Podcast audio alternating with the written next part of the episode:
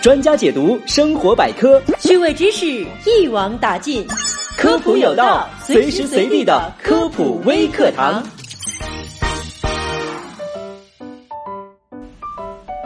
一提到辐射这两个字，很多人的第一反应就是怕。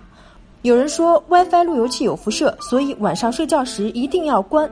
这究竟是科学的还是不科学的呢？根据权威机构的规定，人体不同身体部位接受辐射的安全暴露限值是不高于一点六瓦每千克。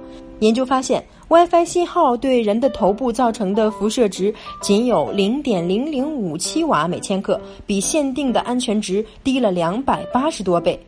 所以 WiFi 路由器要发生了，别把失眠怪罪到我们头上，我们安全着呢。那有很多朋友说不关 WiFi 路由器副作用会特别大，比如导致晚上失眠，早上起不来床，头还有点晕。那到底是为什么呢？事情的真相只有一个，原因肯定是信号太好，所以你老拿着手机，睡不着也动得少。其实 WiFi 路由器是无辜的，因为 WiFi 路由器产生的辐射是非电离辐射。而且辐射剂量非常低，几乎可以忽略，所以不要再为睡不着找借口了。这个锅啊，WiFi 路由器不背。当然，关掉 WiFi 好处也是不少啊，比如没有网你就玩不了手机了，就只能乖乖睡觉了。